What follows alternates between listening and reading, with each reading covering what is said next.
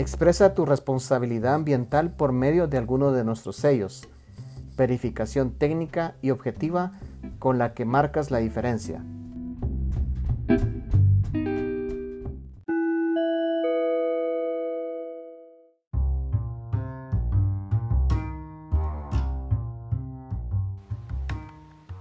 Y como lo hemos ido realizando todas las semanas, pues en esta ocasión una nueva entrevista, Diego Zaparoli.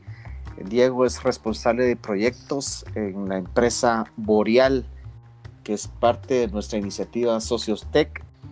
Ya, los, ya tuvimos la oportunidad de contar con la participación de Diego en el podcast, hablando siempre de calidad de aire. Y hoy vamos a conversar con Diego sobre un tema muy interesante que vimos importantísimo de poder compartir por medio del podcast, porque es un ejemplo de cómo, podemos, cómo ha, ido evolucionando la tecnología, eh, principalmente la tecnología que nos permite obtener información para tomar mejores decisiones y pues, la, pues realmente nos permite descubrir cosas y, y así tomar acción sobre las para tener una mejor calidad de vida, una mejor calidad de, de nuestro trabajo y otros, otra serie de beneficios. Entonces, la verdad es que muy emocionado de tenerte acá nuevamente. Espero que todo excelente y pues bienvenido a podcast, a este nuevo segmento y pues te invito a que siempre nos des un mensaje de bienvenida y que en ese mensaje nos puedas recordar un poco más de detalles sobre lo en, qué anda Boreal, en qué, qué, está realizando Boreal en este, por estos días. Un fuerte abrazo Diego y te doy la palabra. Pues muchas gracias, fuerte abrazo a ti también y a todos los que nos están escuchando. Bienvenidos. Es realmente muy agradable poder estar en comunicación con ustedes y compartir eh, nuestra experiencia como Boreal y nuestras intenciones de poder llevarles a ustedes estos servicios eh, relacionados a la calidad del aire. Y bueno, Boreal surge para prestar servicios en la calidad del aire específicamente para complementar los proyectos HVAC.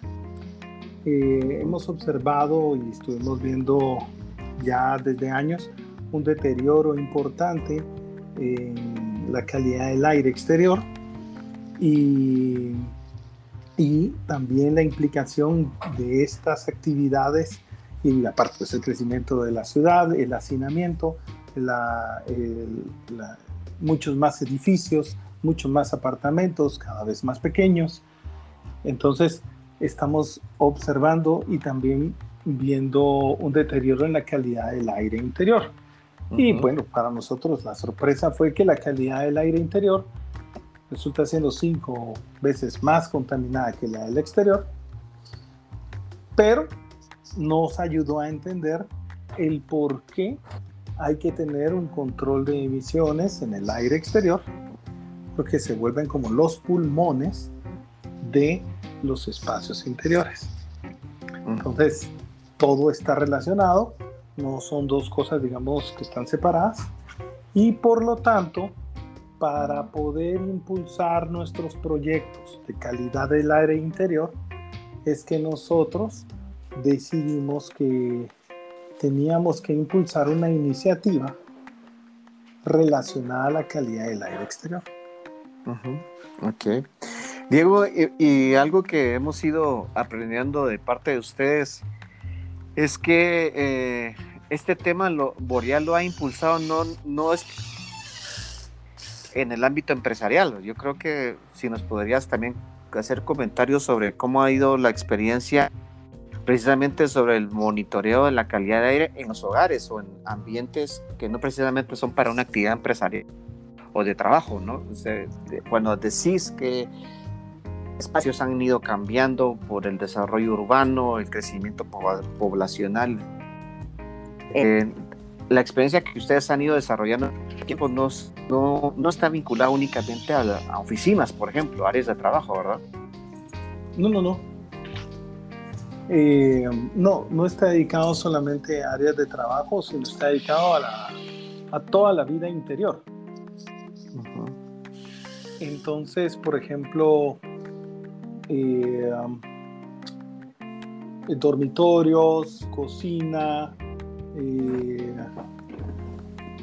salas de estar, salas de juntas, salas de espera, hospitales, eh, talleres de soldadura, talleres de manufactura. Ah, realmente está para todas aquellas áreas que están cerradas o que, o que tienen un espacio pues interior, ¿verdad? Y que las personas permanecemos ahí por lo regular hasta el 90% del tiempo, incluso hasta en el transporte, transporte público y transporte privado. Excelente. Pues eh, ya hablando sobre el, tema que definimos para esta entrevista, eh, nos informamos de parte de ustedes que están impulsando una iniciativa que vemos que, que seguro trae un valor para todos, que es la red de monitoreo de calidad de Entonces, eh, ¿cuál es la génesis de esta idea? O sea, ¿de dónde? Bueno, yo creo que ya lo mencionaste que, que empezaron a hacer algún tipo de, de, descubrir información sobre la calidad de aire en áreas cerradas. Y, y, bueno, yo, ahora ustedes hablan no, no solo de la pasión de medir la calidad, sino que hablan de un concepto. Entonces, si nos podrías contar cómo surge esta idea, cuáles son sus características iniciales, y, y, al final de cuentas a quién ustedes buscan beneficiar de una forma directa, como también algunos otros efectos colaterales podría tener una red de esta naturaleza en Guatemala. Sí, bueno, mira, yo creo que lo primero que... Eh, mira, es una iniciativa bastante... Bueno, obviamente, y lo puedo decir abiertamente porque, porque no, y uh, en nuestras primeras, en nuestra experiencia, digamos, inicial y nuestra interacción, digamos, con el concepto de calidad del aire, encontramos muchas puertas cerradas y, y mucha, y mucha resistencia. Entonces, eh, decidimos que la mejor manera de poder vencer esa resistencia, vencer ese cambio y lograr ese cambio sería socializar el, el concepto, darle alcance a todos los que pueda ser posible, para que todos puedan ser conscientes de la situación en la que se está viviendo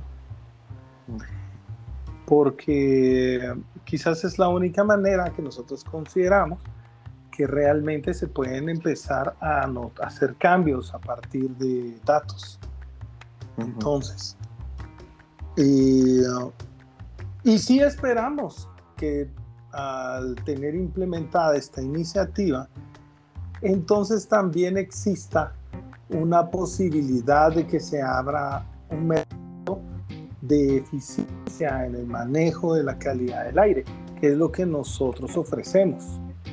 Porque aquí hay mucho proyecto, mucha inversión en aire acondicionado, pero no necesariamente estamos hablando de una inversión en calidad del aire.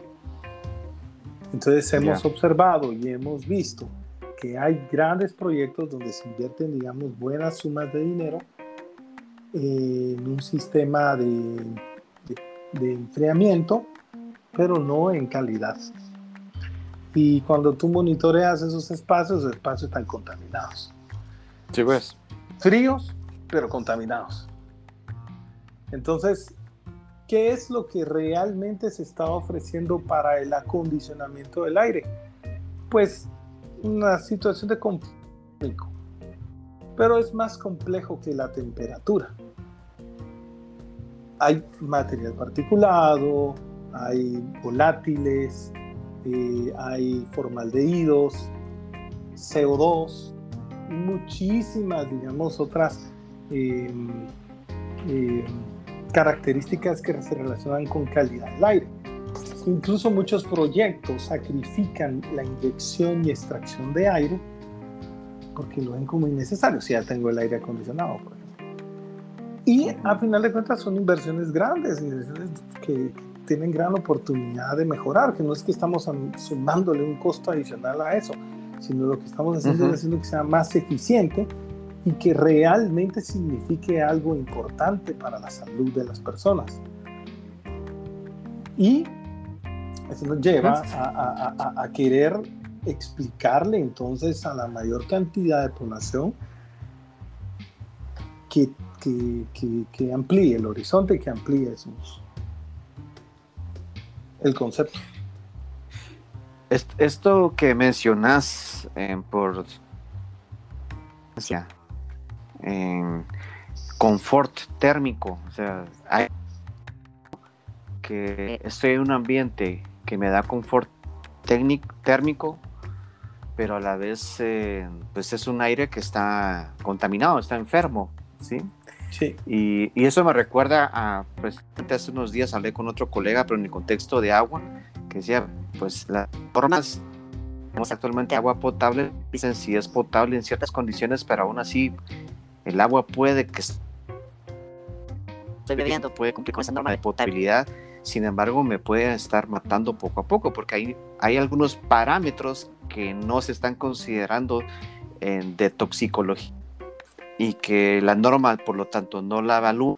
Por lo tanto, pues, es un punto ciego para todos.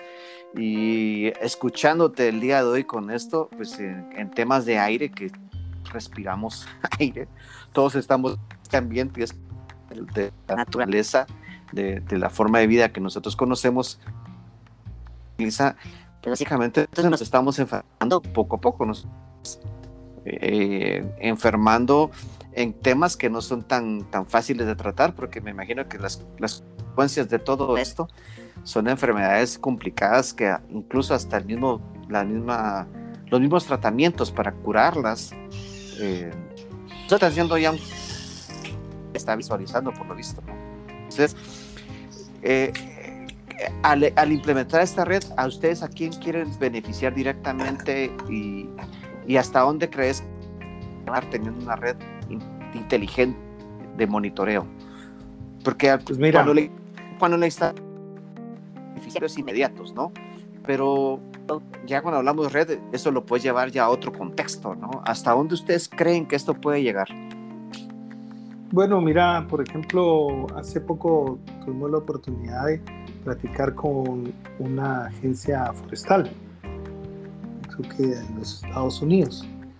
Y una de las aplicaciones de poder incluso hasta detectar en el aire el inicio, por ejemplo, de un incendio.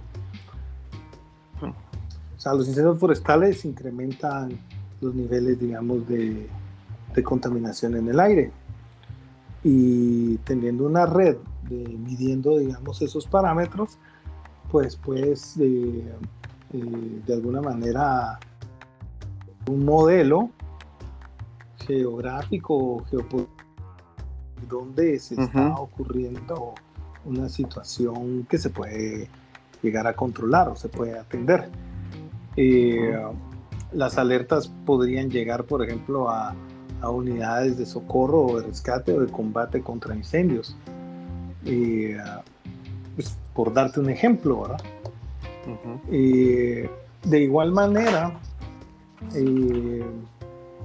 puede servir para para que a nivel para que a nivel digamos eh, de planificación urbana o territorial se pueda empezar a diseñar ciudades más inteligentes, más sostenibles, pensando también en un concepto de competitividad eh, y ampliar, digamos, el, eh, el pues no, no, solo es llenar de concreto todo, ¿ah? sino también desarrollar parques, áreas para caminar eh, y lugares que estén eh, más limpios, ¿verdad? Y de hecho hay zonas, está pues totalmente relacionado, hay zonas del país que se mantienen, digamos, o de la ciudad que se mantienen mucho más limpias, hay zonas, digamos, en que, en que nos afecta inmediatamente cualquier situación. De hecho, nosotros pues estamos alrededor de, pues estamos cerca de los volcanes, tenemos un basurero que está, un basurero que está contaminando ahí con incendios forestales, incendios que se dan y que de alguna manera y afectan. Todo eso se registra en la data que llevamos de un año de, de estos parámetros. Vemos cómo nos afecta, por ejemplo, la época seca, vemos cómo nos ayuda la época de, de lluvia. Eh, funciona como un limpiador de gases, ¿verdad? La lluvia arrastra todos los, toda la contaminación y, bueno, la traslada al agua, ¿va? eventualmente, eventualmente esto pues va a ser una lluvia ácida. Y, y, cada vez, o sea, sí es notorio eh, el incremento, ¿verdad? Cuando a veces que el monitor está por encima, digamos, de sus parámetros eh, durante mucho más tiempo.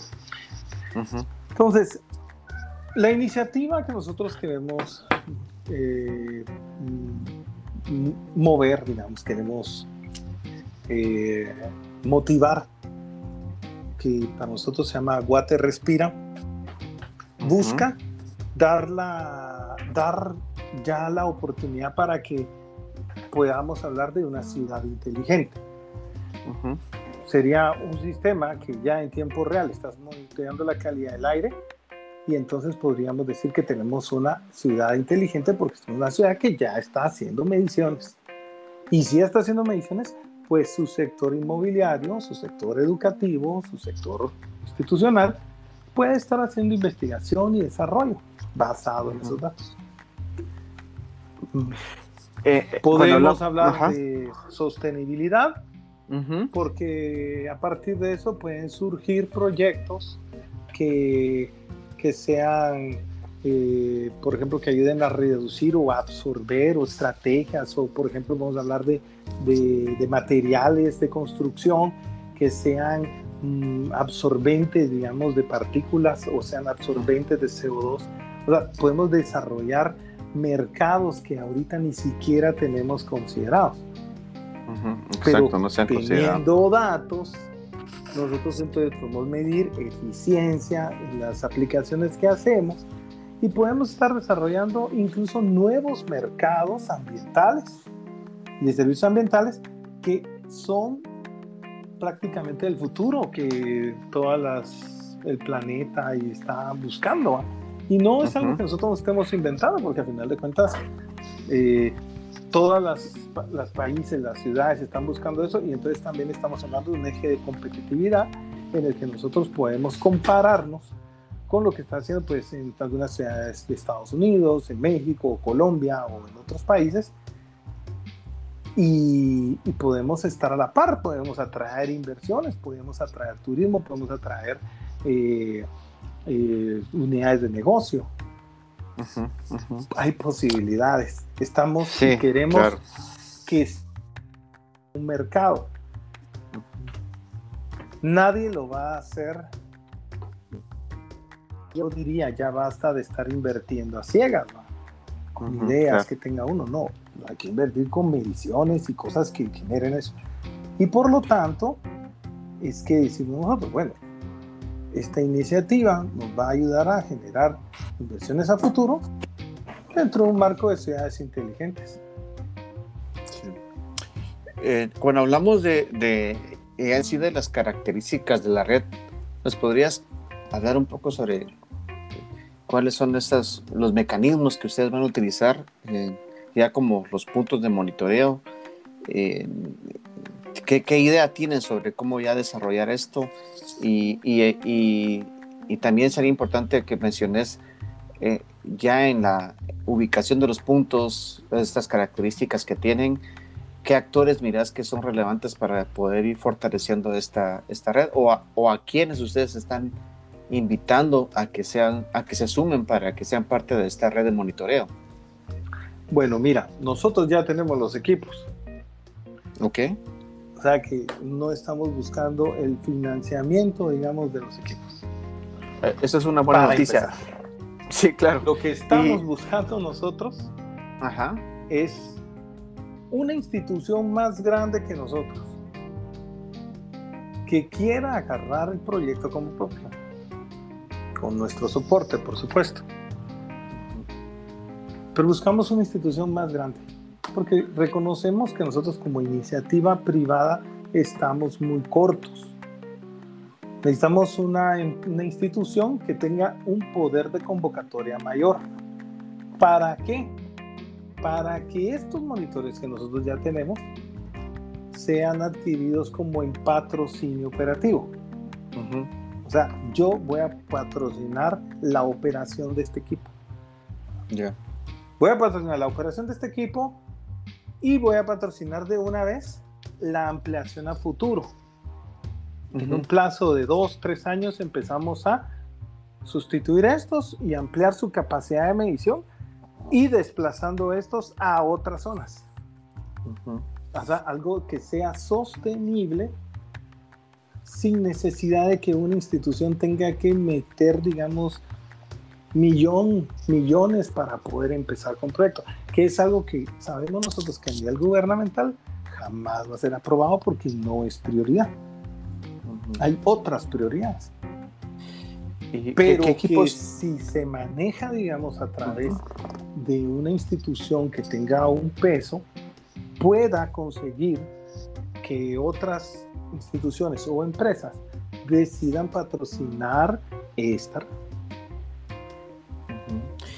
¿Qué equipos son los que ustedes actualmente cuentan? Nosotros encontramos equipos que miden nueve parámetros. de particulado. Eh, y estos equipos no son, porque tengo que aclararlo, ¿verdad? No son equipos, digamos, que vayamos a comparar y vamos a decir que son estaciones de monitoreo de como la EPA.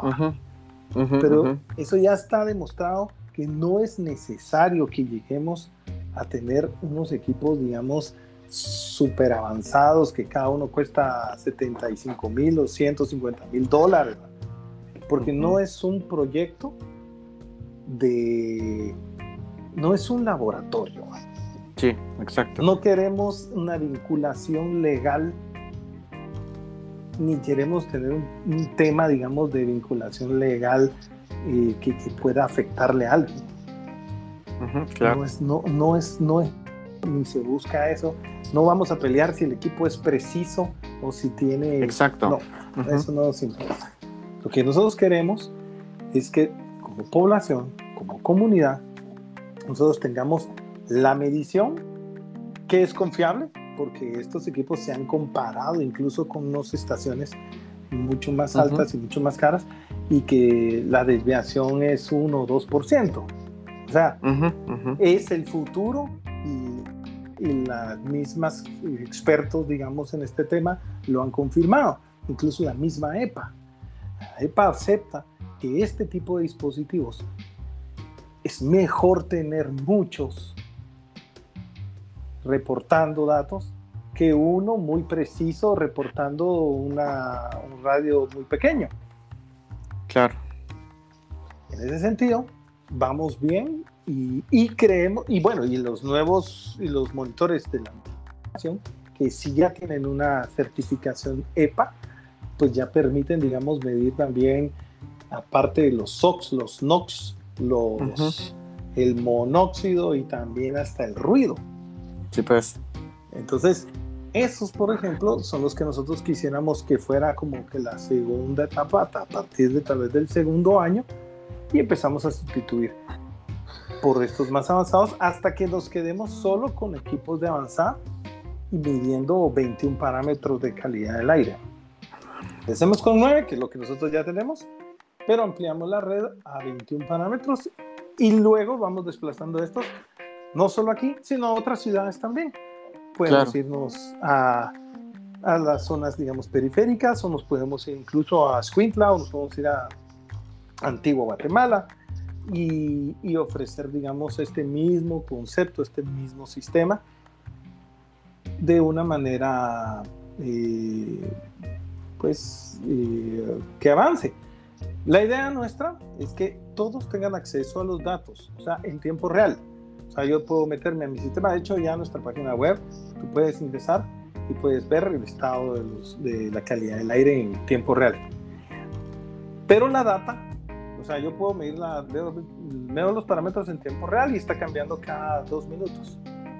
Ahora bien, si yo quiero sacar los datos y hacer una investigación y que quiero que exporte los datos en Excel y yo quiero manipularlos para hacer mi propio sistema, pues entonces puedes comprar, si eres patrocinador de esta red, pues tienes derecho a usarlo.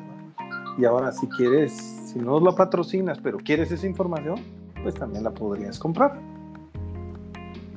Esa sería la idea, pero la idea también es que esté accesible público a todos. Diego, y en el caso de los puntos de monitoreo, eh, pues ya comentaste acerca de que ya tienen los equipos disponibles, pero ustedes ya han hecho algún tipo de, ya tienen una expectativa de dónde podrían idealmente estar estos puntos, e incluso si ustedes ya saben la cantidad de puntos a los que ustedes aspiran ya en, eh, en el diseño de esta red. Sí, hay una, mira, hay una manera de en que la, en que hemos pensado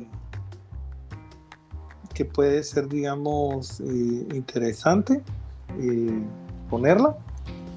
Está un poco basado en, en, el área de cobertura o en el área representativa, Y um, esa podría ser una estrategia. La verdad es que no la tenemos al 100% eh, definida. Estamos sujetos a, también al interés de la parte patrocinante. Por ejemplo, digamos, eh, tuviéramos la suerte de contar el apoyo con un centro comercial. Dijeron, no, pues yo voy a apoyar esta iniciativa y pongámoslo. Pongámoslo en esta área, que es el área que considero que está mejor. Ah, no, la vamos a poner a la, a la salida de, de, los carros, pues no, vamos a poner Vamos a poner el área que considero esté mejor. Esta es mi área ideal. Y yo aquí es donde quiero monitorear, digamos, eh, la calidad del aire. Pues lo pondríamos ahí. Eh, la idea no es, eh, como te digo, mostrar, digamos, eh, tampoco lo mal que podamos estar. A final de cuentas, este tipo de cosas no se pueden esconder, ¿verdad? Lo que queremos también es que si un área está buena, pues yo pienso que vale la pena promocionarla, ¿verdad? Y que ayudarle a la gente a decirle, mira, es una buena área para correr hoy, ¿verdad? Eso es un buen día para correr en esta área. Claro. Claro. Y, y la idea, entonces estamos sujetos a eso. Pensamos, digo, bueno, si lográramos armar y relacionar esto a un producto mercadeo, ¿verdad? Pues es algo sería interesante, eso está, está abierto a eso, ¿verdad? no nos quedamos en una cuestión puramente técnica. No, claro. Yo creo que ahí está el potencial. Si lo que nosotros queremos en este caso es que nos ayude una institución a que esto se lleve a cabo. Y estoy seguro que, que, que lograrían que esta red se duplique de una manera muy rápida en el tiempo, tiempo. porque, porque no, es, no es una red, digamos, eh, cara de mantenerlo. Para nosotros sí sería muy difícil hacerlo solo, para, solo por nosotros, pero como te digo, nosotros ya invertimos en los equipos y, y la verdad es que también fue una buena inversión, pero, pero lo que queremos es que esto se duplique, se incremente, se mantenga como una red comunitaria, que que haya acceso a información, que, que genere valor. Eh, y a partir de ello va a haber muchísimo más discusión. Va a haber tanta esta discusión, mira, pues hasta, hasta la jardinización va a ser importante, el desarrollo de los verdes, eh, eh, vamos, tenemos este material que absorbe mucho mejor estas partículas. Ahora el COVID, digamos, nos vino a empujar todo esto también, aunque aquí no estemos conscientes. Pero, por ejemplo, la instrucción es abra las ventanas. Porque la ventilación es lo que... Y nosotros estamos de acuerdo. Pero no todos los días hay buena calidad del aire. Ahorita que estuvieron los incendios forestales, la calidad del aire era muy mala. Y incluso eh, nosotros no recomendaríamos inyectar aire fresco, ¿verdad? Porque no está fresco. Entonces es necesario establecer, lo, son cuatro, cuatro niveles de protección actualmente. Es la inyección de aire fresco, la extracción de aire viciado, el acondicionamiento del aire, porque eso no nos lo vamos a quitar. hay situaciones de acondicionamiento de aire muy importantes por la carga térmica. Y el tercero y el cuarto que queremos impulsar en este caso se llama la remediación, que es cuando tú tienes cerrado la inyección y la extracción, pero tú limpias el aire interior recirculándolo y quitándole el material particulado. Y, y, sanitizándolo. Porque hay ocasiones, por ejemplo, cuando estuvo eh, los incendios forestales y las explosiones del volcán, que era prácticamente no recomendable eh, utilizar el aire exterior. Y nosotros estamos así, y, bueno, y, y, lo, y, lo, vamos a tener más, vamos a tener más esa situación. y la tenemos que enfrentar.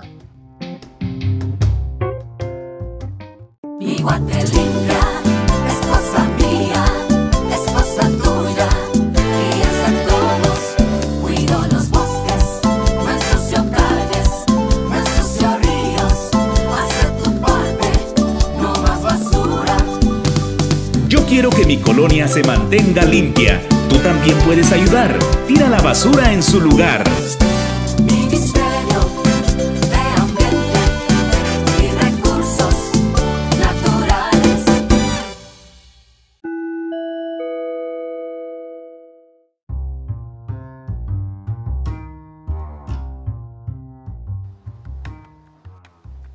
¿Cuál es el plan de ustedes para, para facilitar el acceso a la información? Eh, ¿Va a ser una aplicación? ¿Es una página? Eh, ¿En qué contexto ustedes van están diseñando ya la transferencia de la información al público para, y a las partes interesadas, por supuesto, ¿no?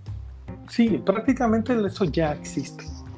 Es una consola de datos, un servidor que el mismo proveedor, digamos, nos da y uh, toda esa información usando, digamos, sus servidores, que son servidores muy grandes, ¿verdad? Amazon y servidores así muy potentes. Realmente no, no, no, no, no deberíamos de tener, digamos, no, no, valdría la pena realmente hacer una inversión en la en eso en particular, aunque si, si eso motivara o si eso generara, digamos, o, sirviera como plataforma de mercadeo, ¿ah? y pues de repente se puede desarrollar una aplicación específicamente para eso. Aunque yo pienso que a final de cuentas, eh, o sea, por ejemplo, si yo voy en, con mi teléfono y tengo un escáner de QR o tengo mi, cámara y quiero saber cómo está la calidad aérea ahí y allí es un punto de monitoreo, pues vengo, me, le doy clic ahí y accedo.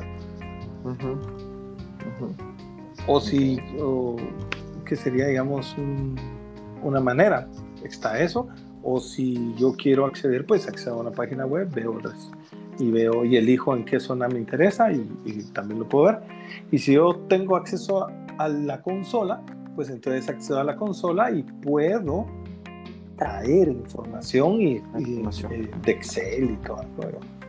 Entonces nosotros podemos gestionar los permisos para acceder a esa red, darle a alguien el acceso, qué tipo de acceso va a tener, eh, se puede, tiene varios niveles como de seguridad, si es un consultor, si es alguien que puede modificar.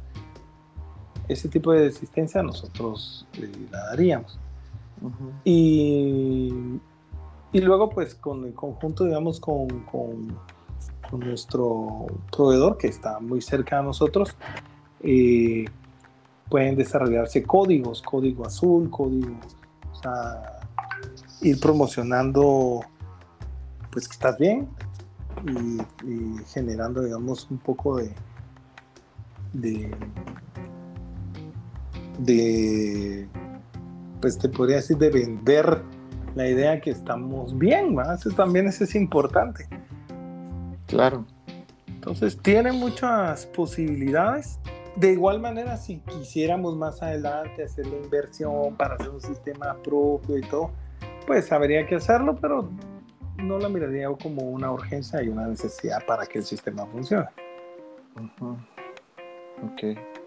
Yo creo que pues el, proyecto tiene, tiene las características suficientes para tener que motivarnos a, a muchos a entrar en esa dinámica. Yo creo que sí es importante eh, lograr que esto sea una realidad, la idea de ustedes. Yo creo que ya ustedes están colocando en, en bandeja, ¿no? Eh, una Así parte, es. Sí, están poniendo en bandeja la parte más difícil que a veces se puede percibir que puede ser la más difícil, que es identificar cuál es la tecnología, eh, adquirir la tecnología, etcétera. Cuando, por ejemplo, si ustedes ya consiguen a alguien que, que decide ser parte de la red, eh, como decís, es parte de, de esos como patrocinadores o, o aliados, hablando en lo, en lo físico, una empresa, una institución te dice, sí, yo quiero ser parte de la red, y, es porque ahí va a haber un punto de monitoreo. ¿Cuáles son las condiciones para colocar eso? O sea, es, eh, ¿qué es lo que ustedes requieren de esas condiciones? ¿O hasta dónde llega el alcance que ustedes ya tienen? Eh, decir, mira, yo, ya contamos con esto, pero lo que necesitamos además de esto, ahora lo que necesitamos es este y este punto. Entonces, pensemos Mira, en que... nosotros hemos estimado el costo, porque puede decir el costo incluso de, la- de ese patrocinio que nosotros necesitamos para que esta red con lo que ya tenemos empiece. Incluso que nos da el chance para que dentro de dos años empecemos a hacer la renovación o la ampliación de la red, ¿va? para recuperar pues parte de toda esa inversión y poder hacer otro gasto. Ujú, Nosotros, para operarla, que básicamente necesita tecnología LTE, porque es un teléfono, prácticamente es un teléfono y un plan de datos, ¿verdad? Y operativamente necesitamos un patrocinador que pueda cubrir un costo de 300 a- de 350 dólares mensuales. Y digan, yo quiero patrocinar ese. Ese hace mi patrocinio. ya. Y necesitamos patrocinador por cada equipo. Ya. Ya. Y necesitamos una institución que quiera decir, yo te lo consigo. Perfecto. Y hagámoslo. No es ¿Cuántos? un costo alto, es un, o sea, estoy seguro que se hacen otros costos. eh, o sea, para uno sí es un costo alto, pero para Ujú. ustedes no lo es. Y el ¿Cuántos? beneficio es muy grande. Sí, claro.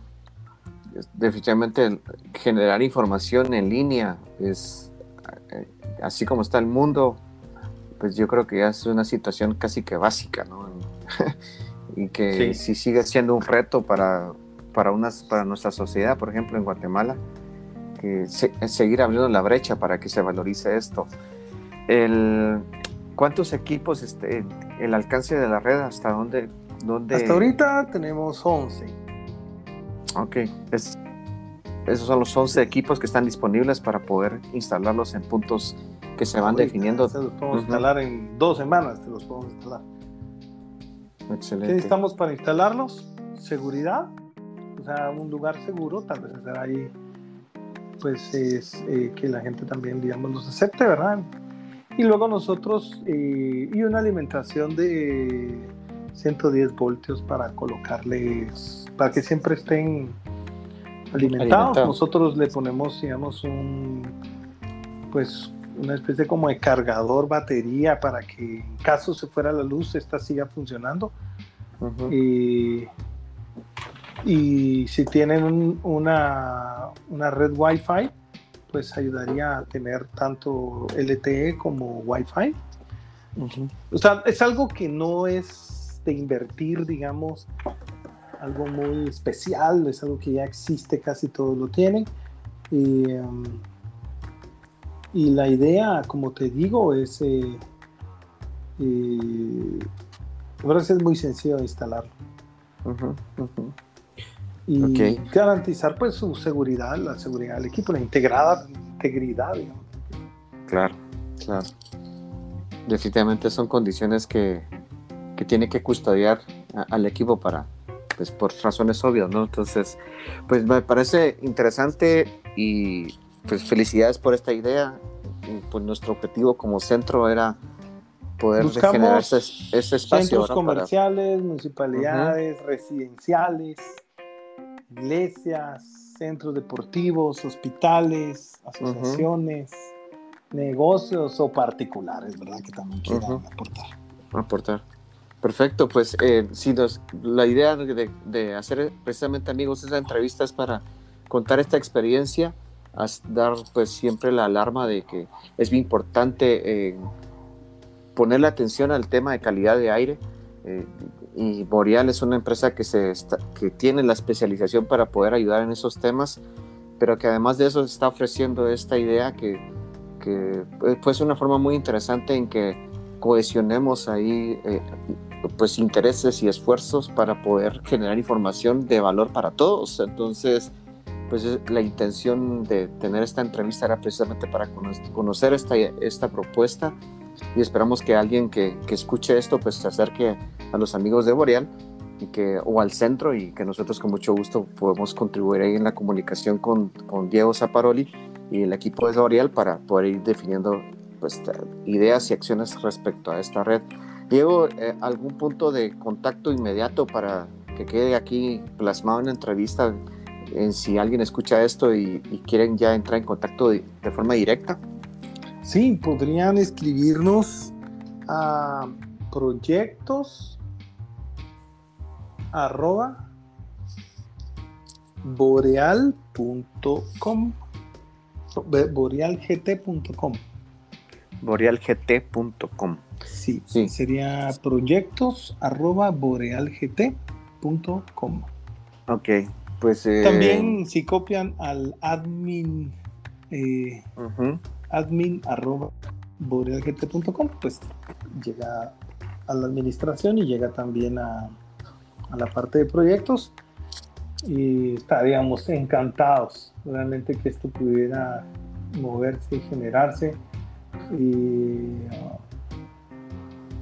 con quienes hemos llegado a, a- a- a que vean nuestros servicios y vean los alcances que tiene esto realmente nos han dicho ha cambiado mi vida estoy mejor más consciente Claro, incluso pues, nosotros aquí sabes que pues Bo- Boreal Hills ahí está. Estoy ahí va. Y aquí tenemos un taller de fabricación exacto. y, y hoy por hoy, como soldamos y hacemos cosas, y medimos la calidad del aire y, y es- y hemos implementado mejoras para reducir los efectos, digamos, sobre las personas. Y también ahorita el tema del COVID, ¿no? porque eh, ya está comprobado y ya lo aceptó la OMS, lo aceptaron el CDC, todos lo aceptaron. La transmisión y la vía de transmisión es a Es- del aire. Y la Exacto. calidad del aire es un potencializador de la transmisión. Esta y cualquier otra enfermedad. Claro. Perfecto.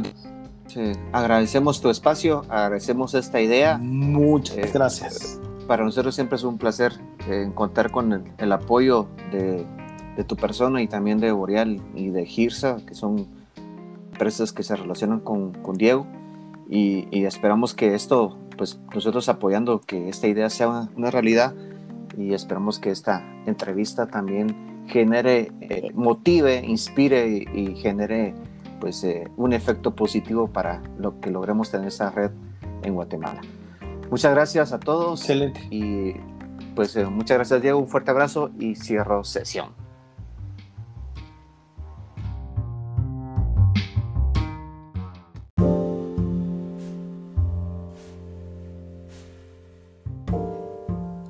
Creemos en el valor de las alianzas y en el libre conocimiento.